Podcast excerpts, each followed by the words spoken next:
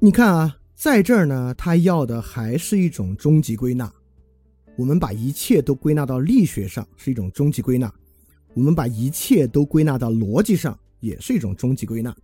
我们第二部分呢，从第十八节讲到第二十四节，就是讲没有这回事儿，不存在完备的语言逻辑，任何希望把语言做终极归纳这个事儿，都是无效的。就要讲这么一个事儿。我们马上一节节来讲。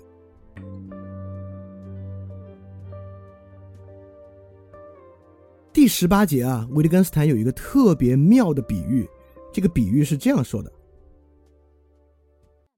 他说，可以把我们的语言看作一座古老的城市，一座由小胡同和广场、新旧房屋以及在不同时期增建的房屋组成的迷宫。最重要是下一句啊。这座古城又被新扩建的那些街道笔直、房屋整齐的郊区所包围。这里当然言下之意啊，就是新发明的科学语言，比如说分子测序的生物分类学，就是那些整齐的郊区和街道。一旦我们发明一个理论，不管是哲学理论、科学理论、心理学理论等等等等，他就发明了一套街道笔直、房屋整齐、郊区所包围的街道。而我们在公共论理啊，我们在微信、微博上看到的呢，大多数啊，就是从这些街道，从这些笔直的、整齐的街道，粗暴的插入我们这个老城区的这些话语。而所有这些新话语啊，比如说科学主义，他总觉得自己是完备的，可以替代之前的语言。比如分子测序、生物分类学，就总觉得我们这方法洞悉了自然界的本质。过去的那种性状分类应该被我们所替代，就是所有语言啊，总觉得自己呢有一种完备性。这个完备性从哪儿来的呢？当然，这个完备性，早期维特根斯坦的逻辑哲学论也在尝试发明一套完备的语言。这个呢，就是弗雷格的想法。为什么有这个想法呢？我简单说一下。因为到十九世纪之中啊，经历了牛顿之后，人们发现这个数学真是太厉害了。怎么数学这么有用啊？帮我们解答了这么多问题，发现了这么多自然道理，然后人们呢就开始想，这个数学这么有用，但是我们好好好反思过数学本身怎么回事吗？当然大家不用担心我会讲得很深哈，因为我的数学功力非常浅，你要让我讲深我也讲不深。反正大概意思呢，就是人们开始反思这个数学为什么数学这么有用。典型代表呢，就是布劳威尔啊、弗雷格啊，他们就开始去洞悉或者去分析数学的逻辑，来看到数学这个完备性是怎么来的，所以才会有那些各种各样猜想啊，包括我们也看到最后出了数学体系不完备的猜想，就哥德尔不完备定理等等的。因此呢，关于数学为什么是个这么有用的完备系统，就有很多分析和理论。在这个分析之中啊，罗素啊、弗雷格就开始想个别的问题。就在想啊，这个数学因为其完备性这么厉害，那我们把语言搞成一个完备系统，岂不是说理过程也会变得更好吗？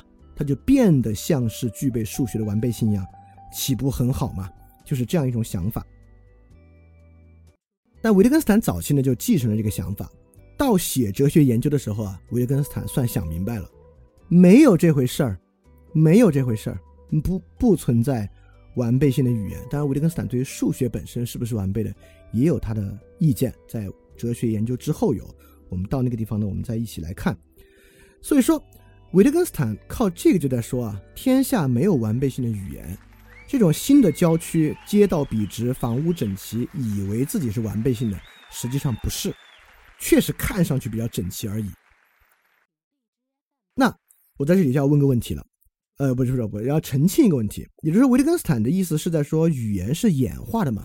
因为你听上去，你看啊，是一个古城小胡同广场，新旧房屋不同时期搭建，现在呢又有好多扩建的街道笔直、房屋整齐的郊区，所以说维特根斯坦是在说一种语言的演化论嘛？就语言慢慢慢慢从这个古城扩展开来，变得很整齐？No，不是。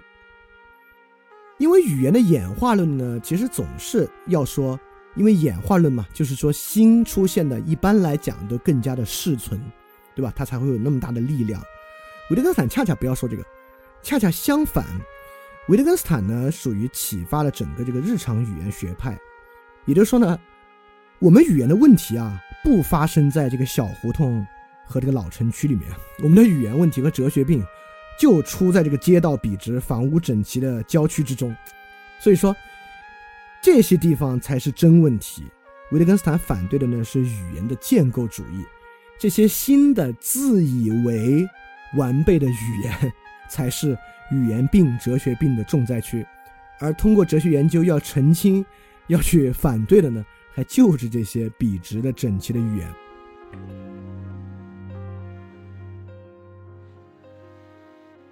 好，说到这儿呢，我觉得大家有，大家可能又开始有点涣散了，就是说，哎呦，这个整全的生活，就是这种具有完备性的东西，我也，我也不，我我也不学理论数学，我也不研究这些啊。看上去这个离我生活好远啊，就这种新的街道笔直的郊区啊，好像我并不属于这个标区。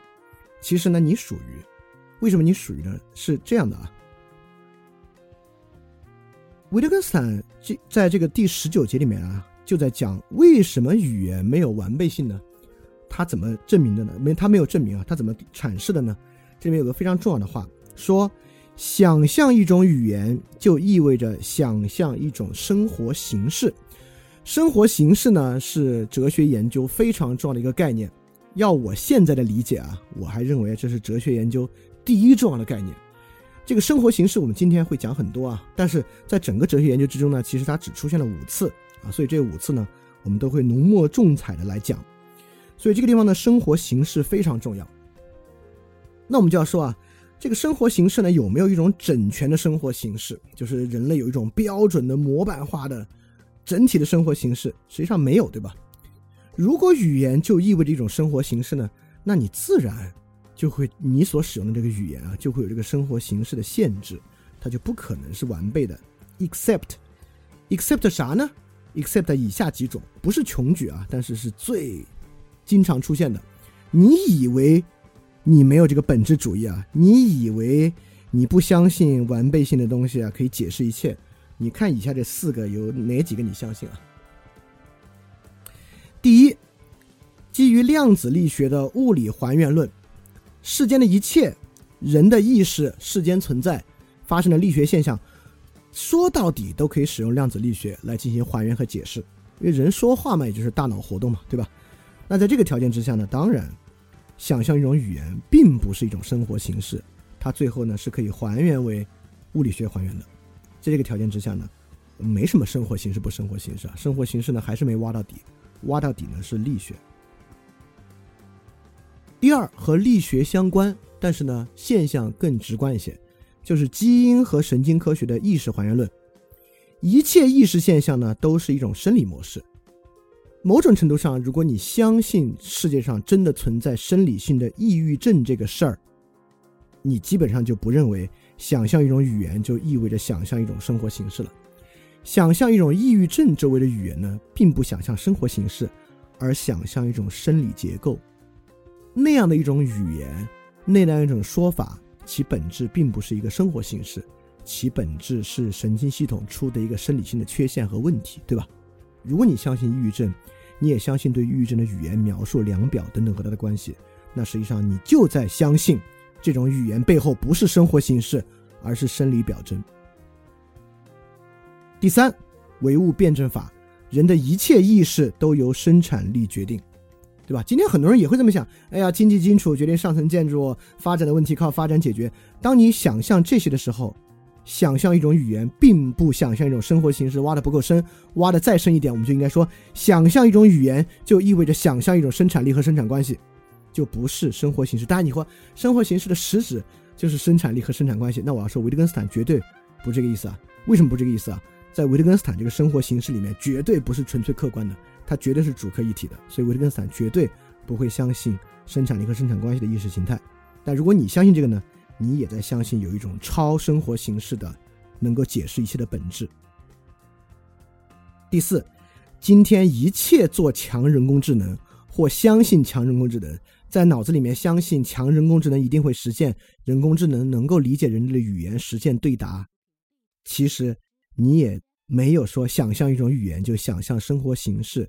其实想象一切生活形式呢，最后都能演化为某个算法和某种运算。所以说，说到上一页啊，因为其来源于对于数学的反思和对于逻辑的反思。今天很多人呢，因为很多人都很怕数学啊，一听这个呢，就觉得哎呦，跟自己的生活好远啊。这种哲学病肯定跟我没关系。这种哲学病啊，看上去像是这个理论数学家得的哲学病。我不是，但其实你是，就是因为这种从十九世纪以来的意识形态实在是根深蒂固。就以上四种，你只要中一个，你其实就在这种逻辑实证主义的这个问题之中了。这个啊，在哲学研究里面花了大量的篇幅，在前后各种地方说啊，这个克服这个逻辑实证主义这个事儿，因为维特根斯坦中期被史里克他们 奉为神一样嘛，但为什么不加入他们呢？那肯定是认为那套玩意儿根深蒂固的问题。这个问题我们之后慢慢慢慢整个过程都会要去讲。啊，我们这里要说另外一个重要的事儿了啊，我们从生活形式啊把这个生活形式展开。好，我们回到日常生活之中啊，想象一种语言就意味着想象一种生活形式。那我们每个人呢，在同一时段啊，基本上就活一个生活形式，你也挺难啊，一直活在各种不同生活形式之中。可能有的人有吧，比如白天有种生活，晚上副业有另外一种生活，是存在的。但不管如何呢，这个地方就有两个非常重要的问题。第一个问题啊，既然想象一种语言就是想象一个生活形式，那我们有没有可能跳出自己的生活形式来理解他人的生活形式呢？这就在于我们平时的一句屁话，就是人与人的悲欢并不相通，啊，如果我们每个人的语言运用都蕴含于我们的生活形式，且我们还跳不出的话，那人与人的悲欢还就是不相通。也就只要那个人生活形式和你不同，一个农村人向你抱怨他的生活，你是无论如何你也理解不了，因为你跟他使用语言的方式完全不同，他那条语词背后的意义你根本 get 不到。好，这是第一个问题啊，就是我们能不能跳出生活形式去理解他人的生活。第二个问题，因为想象一种语言就想象生活形式，那有没有超越生活形式的根本道理呢？就罗尔斯的正义论是一种超越生活形式的根本道理，还是说那不过也就是一种西方中心主义的生活形式？好，这就是两个非常重要的问题啊。这两个问题呢，我们肯定不可能在今天得到完美的解答。但是呢，我也不卖关子，我把我觉得的维特根斯坦的例子和答案告诉大家。第一个问题的答案是：是，我们绝对可以跳出自己的生活方式去理解他人的生活方式，这是绝绝对对可能的。而且不如说，这就是维特根斯坦特别想在哲学研究之中去说的一个事儿，就是我们是可以理解另外一种生活形式的。所以这个答案是：是，人跟人之间绝对可以理解。那第二个问题答案是否，在维特根斯坦看来呢，绝对不存在一种超越任何生活形式的根本道理，所以维特根斯坦呢是绝对不会相信像罗尔斯的正义论这样的东西的。但这个问题比较复杂，我们后慢慢来讲。好，我们接下来讲啊，接下来我们把十九节里面有一个例子，关于那个板石的例子，放在二十节里面一起讲。整个十九节到二十二节，我相信如果读过的同学就会发现这几节比较难理解。这几节呢，为什么难理解呢？就是里面的技术性比较强，就语言分析的技术性比较强。因为这几集呢，直接的针对弗雷格的问题，所以说这个技术性的门槛啊，就我帮大家去超越它，让大家理解十九到二十二节。实际上，维特根斯坦在反对弗雷格的时候，他到底是要说啥？他要洞悉什么样的哲学病啊？这里我们为他展开。那我们马上来进入第二十节，我们把这个板石的例子在二十节里面就一起讲了。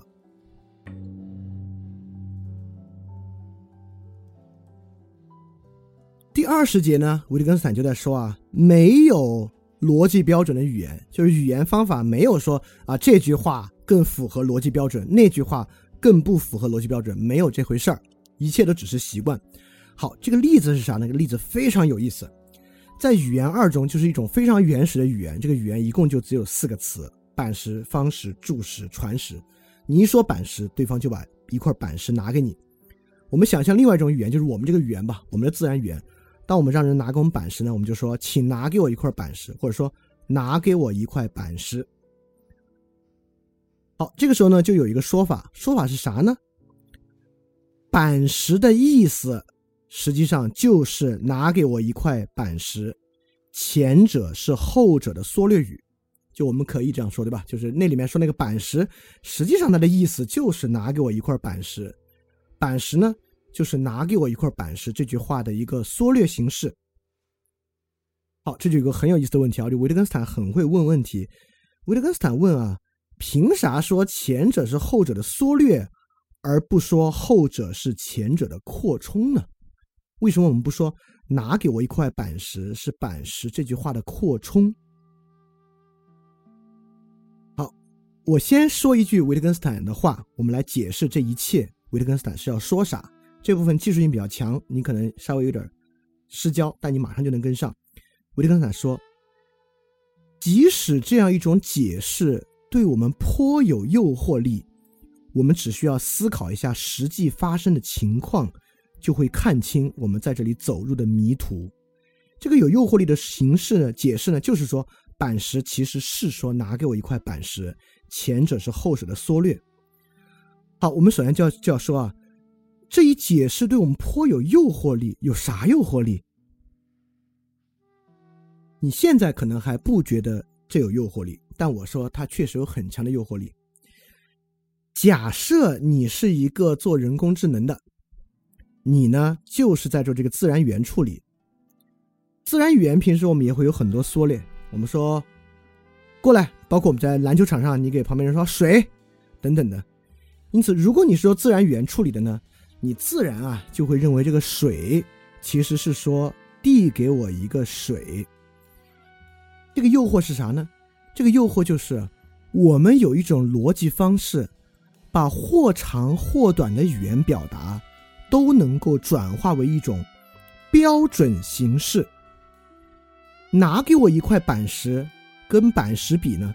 拿给我一块板石就是一个合逻辑的标准形式，而板石呢？是它的缩略，这就是为什么是缩略而不是扩充的原因，就是因为存在一种 standard 标准的表述方式，这个表述方式是拿给我一块板石。因此，在一个计算机程序去处理人的自然语言语料之中，不管是啰啰嗦嗦说的过长的，还是那种言简意赅说的过于短的，我们都能够把它转化为一种语言标准形式，因此实现我们对于自然语言的理解。而实际上，在今天做自然语言处理的，也还就是沿着弗雷格这个想法往下去看，是否有这么一种标准的逻辑形式。好，我们就要说它为什么没道理了，因为我们其实心里也会想啊，这个拿给我一块板石，明显比板石这种语言要好，要优秀，为什么呢？对吧？因为我们觉得板石这种词吧，特别容易混淆。就假设我就是要教别人什么叫板石呢，对吧？我一说板石，他就把板石拿给我，我不是要他拿给我呀。也就是说，我们觉得板石这种语言吧过于简单，不够精确，而且我们要怎么表述把这块板石拿去给他呢？板石这个语言呢表述不出来，所以拿给我一块板石还真是一个标准表达，对吧？它既清楚，没有歧义，还可以容纳各式各样的意味。因此呢。一种逻辑标准的表述啊，一种更优的表述呢，它就是一个准确而没有疑义的表述。好，这个就是我们来做一个逻辑表述的一个根本想法。我们觉得有一种标准表述，它就符合这个，它要把这个世界描述的特别清楚，没有歧义。拿给我一块板石，就明显比板石要好。真的吗？那我就要问了，拿给我一块板石，什么时候拿？现在拿？明天拿？一会儿拿？对吧？很明显，这有歧义嘛？这里边没有时间要素啊。好，所以那个标准表达是现在拿给我一块板石。那我们就要问了，是有特定的板石还是随意的板石呢？哦，那标准表达是现在拿给我一块特定或者随意的板石。那怎么拿呢？抱过来，扛过来。如果不是板石，是别的东西，动作其实也很要紧啊。好，变成了现在拿给我一块特定，现在请抱给我一块特定或随机的板石。我们就会发现，如果你要追求那个精确表述啊，逻辑之上的完备精确表述，这句话将无限延伸下去，将变得越来越长，从而不可能存在。你说，那这里面一定有个中道表述，那怎么可能呢？那要看你在什么语言游戏之下。假设这是一个工作任务布置会，那那个时间就变得尤其重要。假设这是一个工地现场，那时间就变得很不重要。那人面对面说就是现在。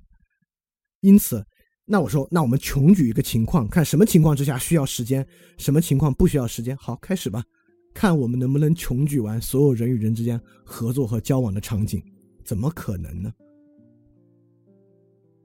所以说，维特根斯坦啊，首先展示给我们一种具有诱惑性的场景，就是我们认为啊，这个语言有一种标准语言，有一种标准形式，因此我们才说板石的意思就是拿给我一块板石。板石的意思可以就是板石啊，他们的板石的就是拿就就是一听着这个意思就把板石拿给别人。为什么心里要拿给我一块板石呢？为什么前者需要是后者的缩略呢？对吧？在维特根斯坦看，没有这回事儿，你那么用就按照那个习惯用，就那么用，没关系的。好，这个哲学病啊，每次一个方向走不通，就容易走另外的极端。因此啊，你看弗雷格是说，哦，有一种标准的逻辑式的语言表述法，所有的语言表述呢，都可以换算成这样一种表述方式啊，就像是让语言获得了某种数学意味。早期维特根斯坦也这样想。我们说好，那既然维特根斯坦把这个打破了，那我们反过来说，那语言呢，就是人心里的意思，外表的表述是具有任意性的，外表表述怎么说都行，重要的呢就是人那个心里的意思啊，这就走向其极端了，这个呢也不对。维特根斯坦马上就在这个例子里面就说明了这个为什么不对啊？你看，逻辑语言没了。他就说，一个外国人来我们中国，这是我举的例子啊，就外国人来啊，外国人来我们中国是维特根根斯坦举的，我举了个贴近生活的例子。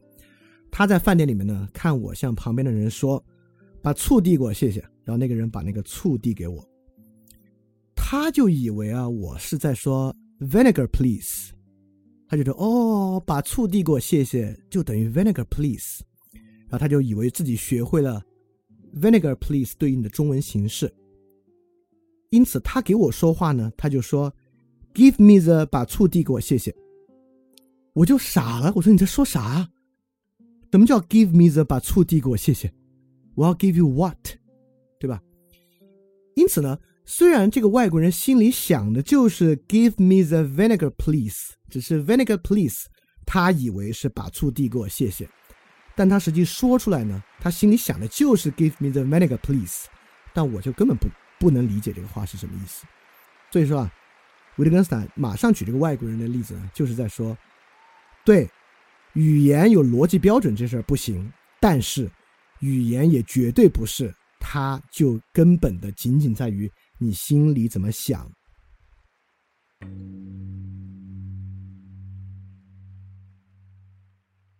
好，我们总结一下啊，我们来描述这个语言。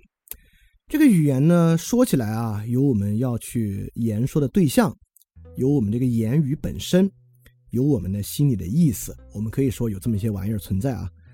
因此呢，这里面呢，我们总结一下，就有三种不同的哲学病。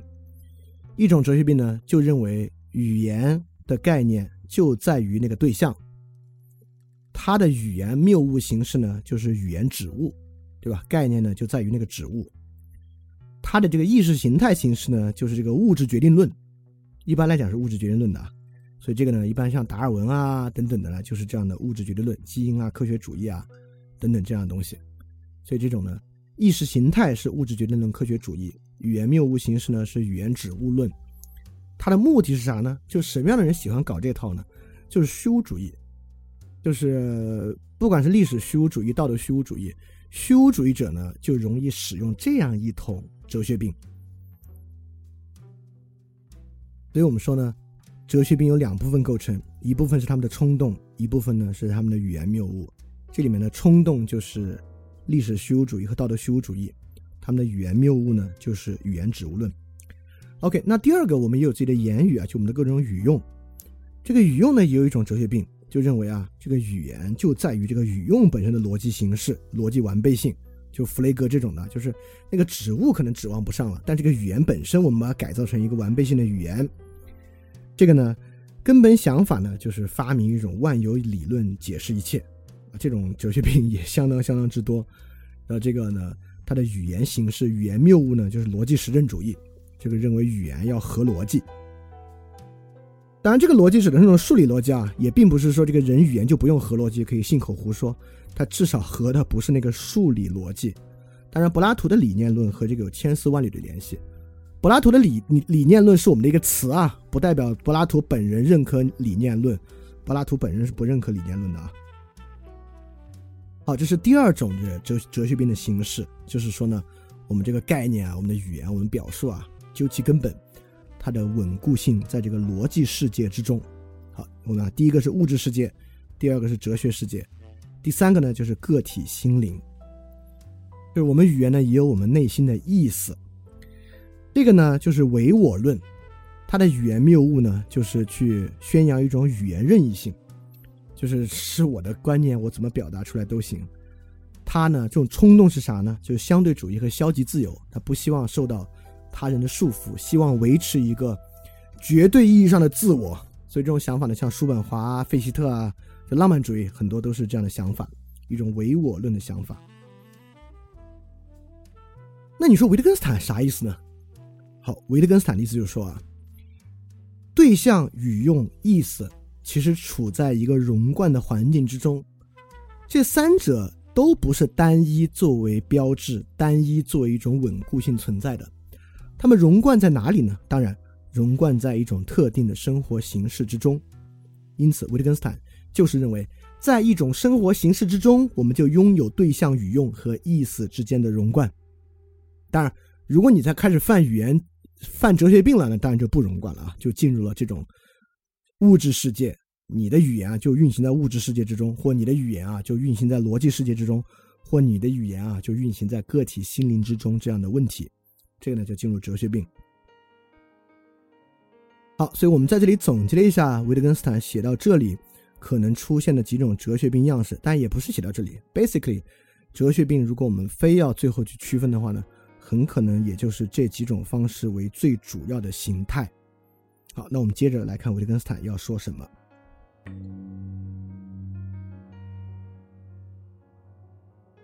因此，第二十一节呢，维特根斯坦其实在说啊，这个语言的共识部分呢，也不在语词符号本身和一些特殊句法之中。因为弗雷格最后啊就喜欢搞这个句法，就比如说维特根斯坦这里说很有意思的，他说这样一来，也许会有人说他所说的话具有问句形式，实际上却是一个命令，对吧？经常有这样的东西，对吧？就比如领导给下属说：“哎，你能去帮我拿个文件吗？”他虽然话这么问，但我们都知道他根本就没有在问你能不能做，那就是说你去给我拿一个文件。像维特根斯坦这里也举例说，当某人说你将要做某事时，这并不是一个预言，而是一个命令，对吧？比如说你去一个算命的那里，他说：“哎呦，你可能下个月要出去旅游。”当他说这个话的时候，是一个预言。你的领导啊，突然在办公室里跟你说：“哎呦，你可能下个月要出去旅游一趟。”你也知道他命令是下个月命你命你出去出差，这本身不是一个预言，这是一个命令，对吧？所以说呢，同样的语。同样的表述形式啊，在不同的语言游戏之中呢，也是千差万别的意思。所以说，靠把句子搞得长得很像，这事儿是没有意义的。因此，研究句法结构这事儿没有用，没有任何的确定性。这基本上也是在继续批判弗雷格啊。那我也认为呢，就给人工智能泼了一盆大大的冷水。因为现在很多人工智能就是在做这个句法分析，从句法之中分析意思没有用，呃，只有在一些很窄化的地方有用啊。所以说，人工智能能够识别人类的语言游戏，因此把句法和语言游戏对上吗？能把诸多语言游戏化为统一结构吗？这当然是不可能的。一会儿就会说为什么不可能，因为语言游戏的量真是太大了。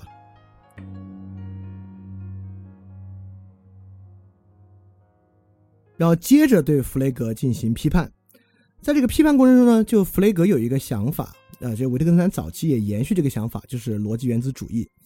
因此呢，所有的话，人类的所有语言都是由两个部分构成，或者说几个部分吧。最基础就两个部分，就是命题和判断，这是对语言的一个终极想象。命题呢，就是说语言里面有一个事实，有一个事态。这个判断呢是一个事态的真实性。我举马上举例啊，比如说这个命题呢是明天下雨，明天下雨只是这句话的一半，另外一半呢是对这个命题的判断。比如说明天要下雨是个肯定的判断，明天不下雨是个否定的判断，明天可能下雨是一个豁然的判断。因此，在弗雷格看来，具有逻辑完备性的表达的句法，实际上就是命题。和其判断的结合，要学数学的人可能觉得这说太好了。比如说，我们举个起始句啊，我说把门关上，这个命题呢就是关上的门，这个判断方式呢是一种起始，就我起始某人达成一个一道关上的门。对弗雷格来看啊，因此呢，什么叫做分析哲学？什么叫做分析哲学？语言哲学、分析哲学，就是说，我们拿到任何一句话，能够把它分析出不同的结构。因此，命题加判断就是一个分析形式。当然，后期分析哲学发明出了各种各样新的分析形式。但 anyway，它的根儿就在弗雷格这儿。因此，我们拿到一句话，我们怎么理解一句话呢？我们就靠分析的形式，分析出这句话的实际命题是什么。分析出这个命题的判断是什么，就是这样的一个东西。因此啊，按照弗雷格的想法，当我们听别人说明天下雨，我们就应该知道，哦，我把那命题分析出来了，是明天下雨的命题，所以他这话说了一半了，另外一半呢是他的判断。所以说，如果一个人就说了明天下雨，没说别的话，我就应该去问他，哎，你的判断是什么呀？啊，他说啊，我的判断是明天要下雨。好，那我们再接着往下聊。啊，如果按照弗雷格的想法呢，话就是这样的。但我举个好玩的例子啊，明显不是。比如说啊，我听到院子里有一个大妈大喊一声“下雨啦”，我的做法啊，绝对不是冲出去问啊，那你的判断是什么呢？我的做法是直接去收衣服，对吧？那我是怎么从一个人喊“下雨了”三个字，就推断出了他的判断，并且去收衣服呢？对吧？这个靠什么分析能分析出这层意思？那就更不用说更多的意思了。比如说，一个女孩说：“我要去洗澡。”你不是说啊？哦，好，你要洗澡，决定说你洗澡是一个命题，这个判断呢是确实你要去洗澡。而我们都知道，这话的意思就是我不想跟你聊天了，对吧？这个是怎么分析？能从我要去洗澡分析出我的聊天令他厌烦？所以说，按照弗雷格的意思啊，我们听到一句话呢是可以听一半的。我们从他一半话分析出一个命题，只是不不知道其判断。就维特根斯坦这里不是，这话要不然就没说完的不 make sense。要不然呢，这话就你就知道它是啥意思，这就是在语言游戏之中就实现了对这些意义的理解，而不是要分析成命题和判断。当然，会有一些场合，这些话是可以分析成命题和判断的。就比如说你在读一篇学术论文，兴许里边好多话都能分析成问题、命题和判断，只是说那是一种语言游戏而已。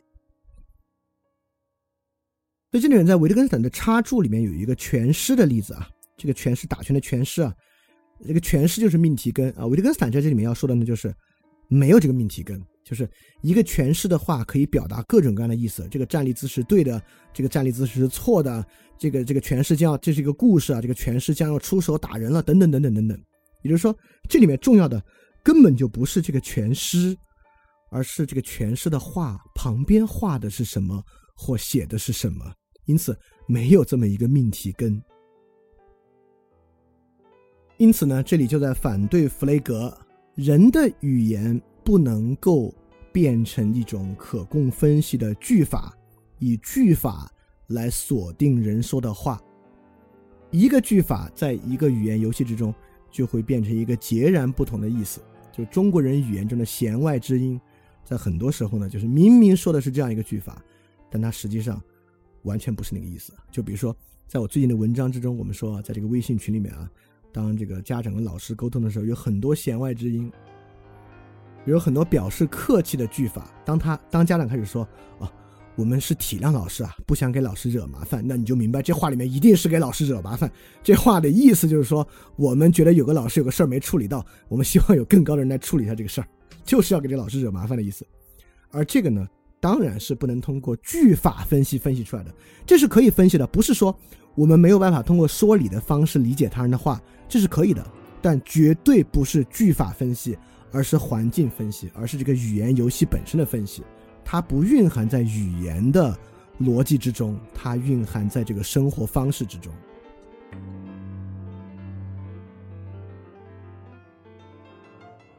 对第二十三节呢，维特根斯坦就接着在说，为什么语言的逻辑分析不可能啊？其根本原因呢，就在于语言游戏的丰富性，甚至说。语言游戏的无限性，这里面维特根斯坦的原话是说：“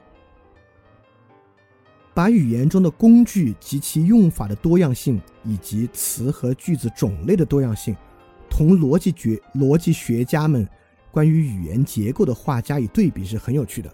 这也包括逻辑哲学家的作者在内。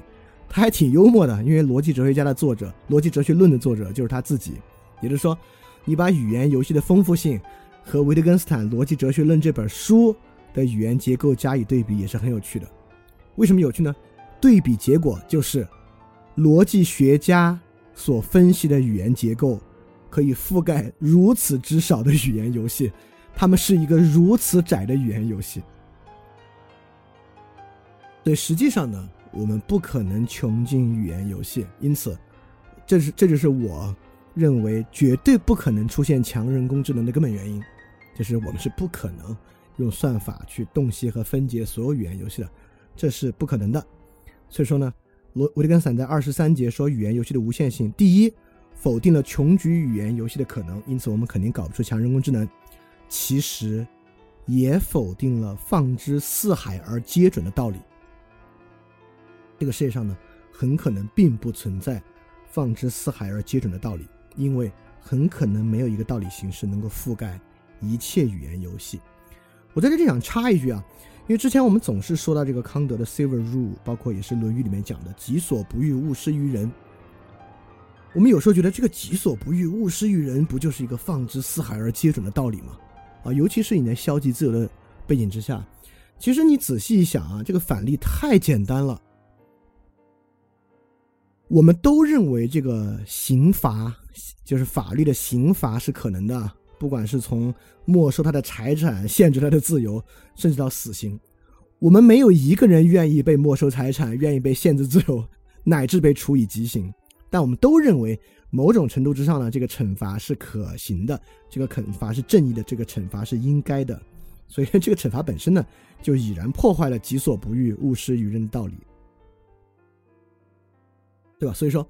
我们以前有时候还在说“己所不欲，勿施于人”是一个放之四海而皆准道理啊，就实际上你看这个刑罚根本不是。但你可能要辩护一句啊，这个“己所不欲，勿施于人”就是说的是那种没有害他人的。那你就如果你真的学维特根斯坦啊，我们到现在就应该能的能知道了，我这句话就像滥杀无辜这个话一样，什么叫滥杀？什么叫无辜？什么叫害他人？啊，能不能获得辩护？这是我们在罗马书的那个分析节目里面讲到的啊！你以为这个只要害了他人就获得这个才获得这个条件的例外，这个害他人是一个非常清楚而明确的事情吗？根本不是。就像害他人，就像说我喜欢吃好吃的一样啊，是一个没有意义的句子。你当然喜欢吃好吃的了，对吧？我喜欢美好的东西。对，关键的在于什么是美好的东西啊？就像滥杀无辜，就是关键的在于 谁无辜？什么叫滥杀？就是这么一个意思啊。所以说，你说凡是害他人的才是这句话的例外项。那什么叫害他人？这话就很难讲，很难讲。好，我们接着往下看第二十四节的内容。就维特根斯坦啊，还是挺滴水不漏的啊。就虽然这个逻辑哲学论写的片片段段的，但我要说，就读到现在啊，基本上每一部分他都能够把那个反方向的问题也指出来。第二十四节呢，就在说这个心理主义不可能。这个心理主义不可能的意思就是说，刚才我们说了，这个语言的逻辑，语言不能够通过自身的逻辑完备性来获得必然。因此，我们说语言实际上是啥呢？就很容易陷入一个东西。关于陷入这个部分呢，逻辑呃，维特根斯坦自己的话是说。当然可以用断言形式或描述形式来代替通常的疑问形式。我想知道那是不是，或我怀疑那是不是。